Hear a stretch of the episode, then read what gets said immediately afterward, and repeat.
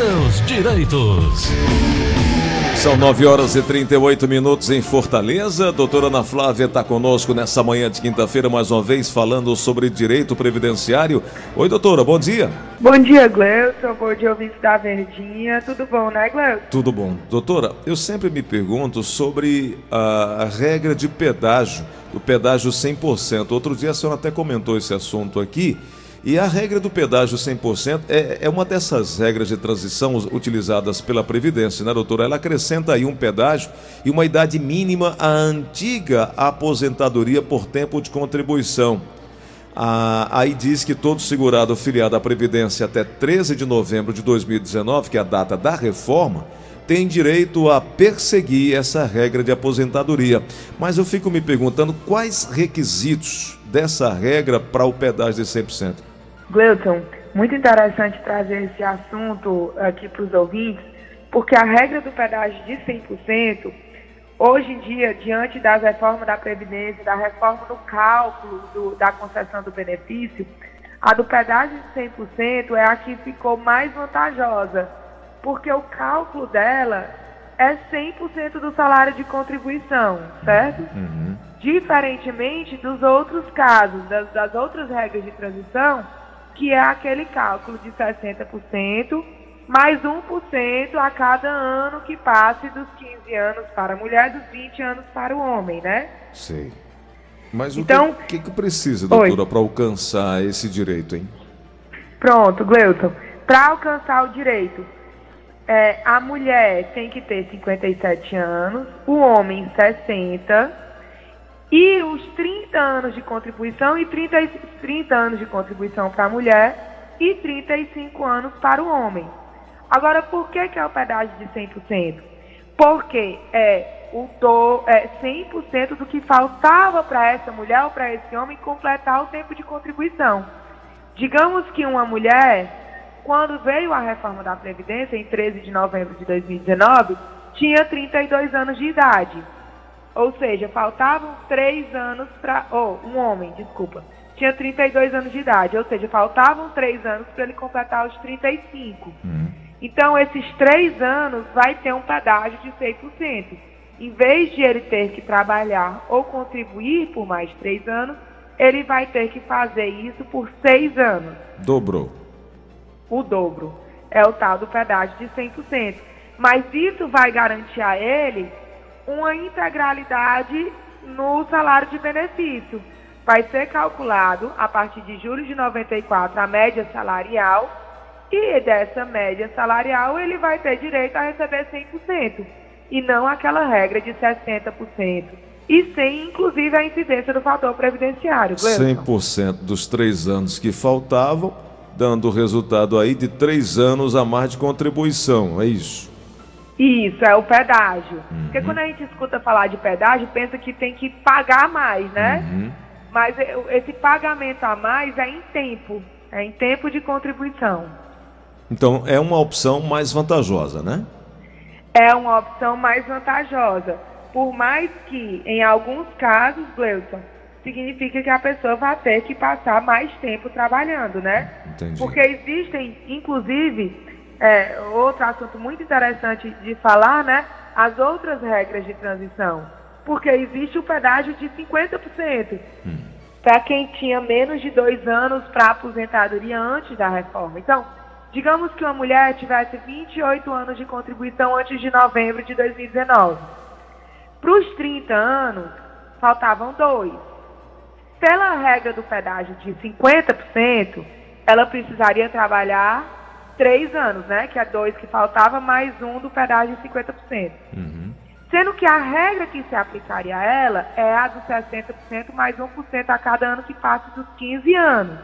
É bem complexo, né, Gleuson? É Às vezes complexo, as é. pessoas ficam até com dificuldade de entender. É, dá um Essa mesma mulher, se trabalhar dois anos a mais em vez de só um ano, ela sai desse, dessa regra dos 60% e vai para 100%. Uhum. Então é uma mudança significativa para quem recebe o valor maior do que o salário mínimo. Agora, Não do- tem tanta perda como teria se fosse o cálculo dos 60%. Agora, doutora, eh, essa regra do pedágio de 100% eh, garante também 100% da média de todos os salários de contribuição a partir de julho de 94, não é isso? Exato, que é quando veio o plano real, né? Todas as contribuições são a partir de julho de 94. As que contam, né? Uhum. Em, em termos pecuniários. E aí não incide também o fator previdenciário, né, doutora? Exato, não há incidência do fator previdenciário.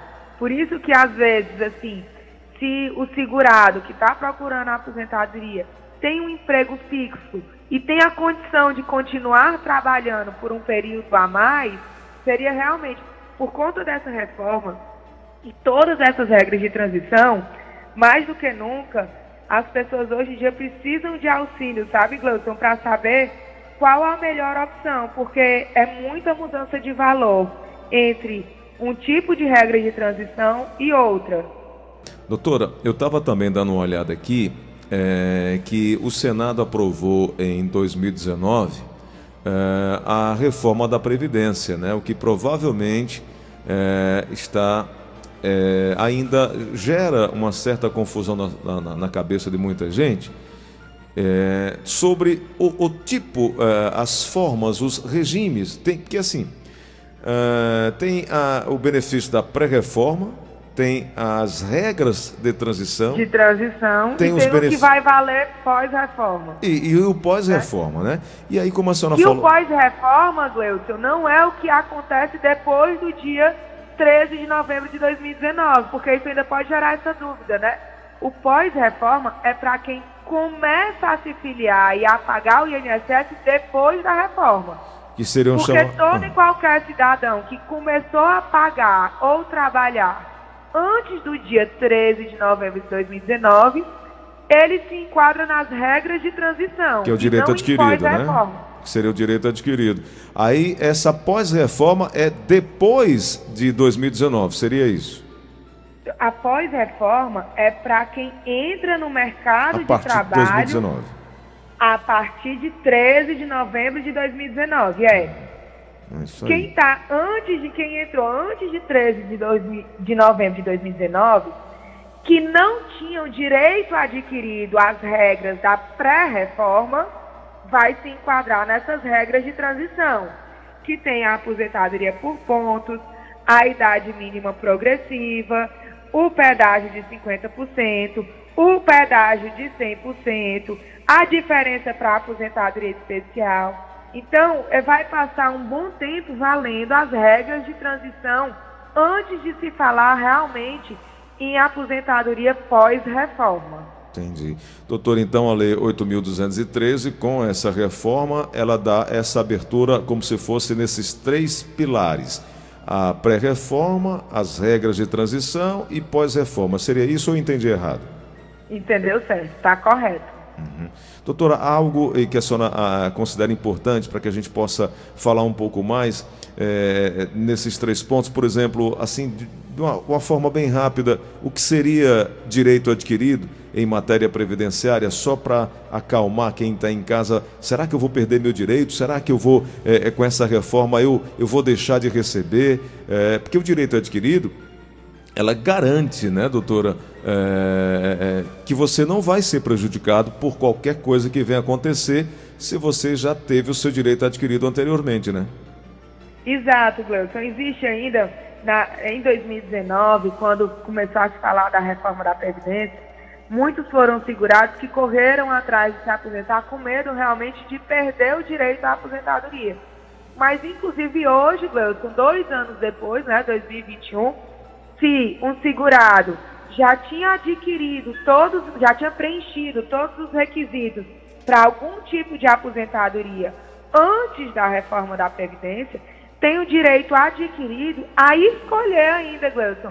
Ele pode escolher se ele quer que seja aplicado a ele as regras pré-reforma ou alguma regra de transição que seja mais benéfica, se for o caso, entendeu? Entendi. Então ainda tem essa possibilidade. Ele pode, se ele tinha um direito adquirido, se ele já tinha completado todos os requisitos antes de 13 de novembro de 2019, ele pode ter aquela regra anterior à reforma da Previdência aplicada ao seu caso. Perfeito. Porque, Gleudson, no, no direito previdenciário, o que vale é a regra vigente no momento que você adquire o direito. Perfeito. No caso da pensão por morte, a lei que vai valer é a lei da data do óbito. No caso do salário maternidade, a lei que vai valer é a lei da data do nascimento. Então, a data do evento é que rege a lei que vai ser aplicada ao caso. Muito então, uma aposentadoria por idade. Se a pessoa, se a mulher já tinha completado 60 anos antes da reforma da Previdência, ela não tem que se preocupar se já tem 61, que é o que exige hoje em 2021, entendeu? Porque ela tinha o direito adquirido. Porque ela completou a idade de na lei anterior. Então, o fato gerador é que disciplina qual a lei será aplicada ao caso. Perfeito, claríssimo. Muito bom, doutora, muito bem. Podemos abrir Certo. espaço aqui para as perguntas? Com certeza, Gleuson. O Eduardo da Parquelândia, ele disse que já completou 65 anos de idade em julho agora e já tem 12 anos de contribuição com um teto máximo. O total de contribuição já são 22 anos. Ele quer saber, está na hora de se aposentar? Já posso me aposentar, doutora? Pronto. Se ele já tem 22 anos de contribuição, ele pode se aposentar, porque para a aposentadoria por idade é exigido 15 anos de contribuição. E ele está com a certo? idade, né? 65 Agora, então. ele, ele informa que ele teve 12 anos no teto máximo, Isso. dos 22, Isso, né? isso. É, é, eu, eu não, não tem como dizer para ele, no entanto, que o benefício dele será no teto máximo. Até porque ele vai entrar naquela regra dos 60%, né? Então vai, ter uma perda, sim, salarial no caso dele. Ele frisou bem essa questão de pagar no teto, né, Gleuton? Na Mas o expectativa, né? benefício dele muito provavelmente vai ser bem inferior ao teto. Doutora, tem jeito de saber isso ou só na hora mesmo da solicitação da aposentadoria e o deferimento Na do verdade, Gleudson, é, nós advogados, né, a defensoria, é, nós temos programas que fazem esses cálculos e que realmente faz uma projeção de quanto será, será o benefício que a pessoa deve esperar que seja concedido pelo INSS. Inclusive, isso é até muito importante, Gleudson, esse, esse levantamento que você fez, essa hipótese, porque uma vez que o segurado sabe o que esperar do INSS, quando ele receber a carta que vier um valor menor, ele já sabe que está errado e que ele vai ter que revisar aquele benefício. É, isso aí. Então é bom ele procurar um advogado de sua confiança ou a defensoria pública para planejar aí já esse momento da aposentadoria. Bom, É, ah, Gleuton, ah, sabe por quê? Deixa eu até dar um exemplo. Uhum. É, eu atendi ontem uma colega sua de profissão, não vou dizer nome por, por sigilo. Tá. Mas por conta desse pedágio de 100% que eu falei contigo hoje no programa, no início do programa, Hum. ela esperando mais dois anos e um pouquinho, o salário dela sai de 3 mil para 5.500. Aí Então, por conta dessas regras de transição, mais do que nunca hoje em dia, a pessoa precisa de auxílio para calcular o valor do benefício e calcular o melhor benefício. Porque às vezes, assim, ela já teria direito a se aposentar hoje. Mas esperando mais um pouco, ela vai quase dobrar o salário dela, entendeu? sim. É. Então, é, o- as pessoas às vezes querem, vão, se aposentam, sem saber das hipóteses melhores que podem, podem vir no futuro muito próximo. E fica aquele conselho, se puder, nesse caso dela, aguardar, ótimo, né, doutora?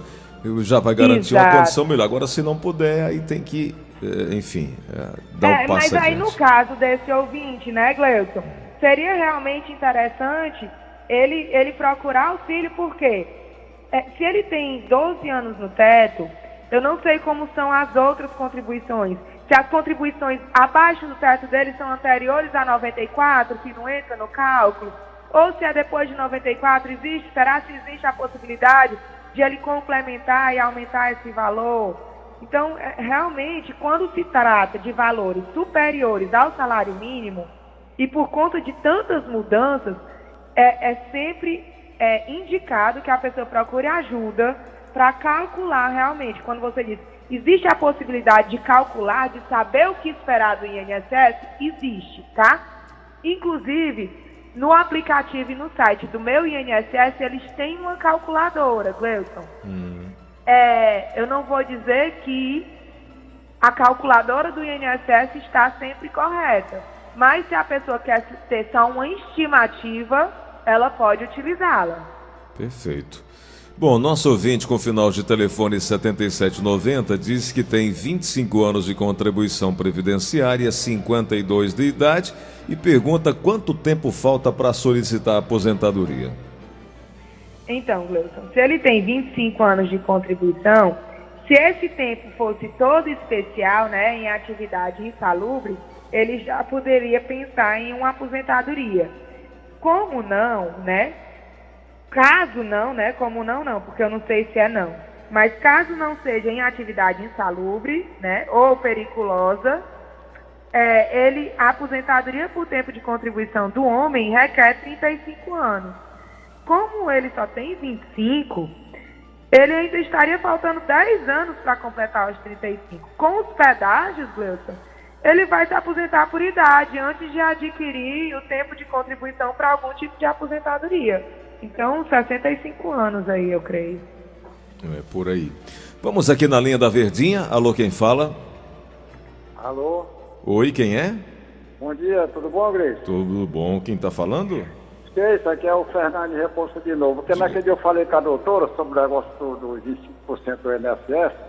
Eu queria saber dela e precisa eu levar outro laudo com o atestado médico ou se é o que está lá quando eu me aposentei, se é o que volta o que está lá. Não, não, seu Fernando. Toda vez que o senhor vai participar vai, vai, é, de uma perícia médica no INSS, o mais interessante é que o senhor sempre leve atestados tanto antigos como durante o período como recente, para comprovar que esse adicional de 25% vem sendo devido desde sempre. Então, o senhor vai levar o que o senhor já tinha, qualquer um outro que o senhor tenha pede nesse meio tempo e um atual. Perfeito. Doutora, quero te agradecer pela oportunidade de conversar conosco. Eu sempre lembro aos nossos ouvintes, temos dois dias específicos falando sobre direito previdenciário e ao longo da semana algumas pílulas informativas sobre direito previdenciário aqui no Show da Manhã, como prestação de serviços. Às quartas e quintas-feiras, às nove e meia da manhã, a gente sempre bate esse papo no Tira Dúvidas e trazendo também informações e atualizações do direito previdenciário. Doutora, muito obrigado por hoje. Eu quero lembrar também que a equipe que a doutora é, é, faz parte atende no 32446025. Tem essas informações iniciais gratuitas para dar o caminho para você não perder a oportunidade de conhecer seus direitos. Doutora, obrigado por hoje, hein? Eu que agradeço, Gleudson, a todos um restinho de semana de muita paz, de muita saúde. Até quarta-feira, se Deus quiser.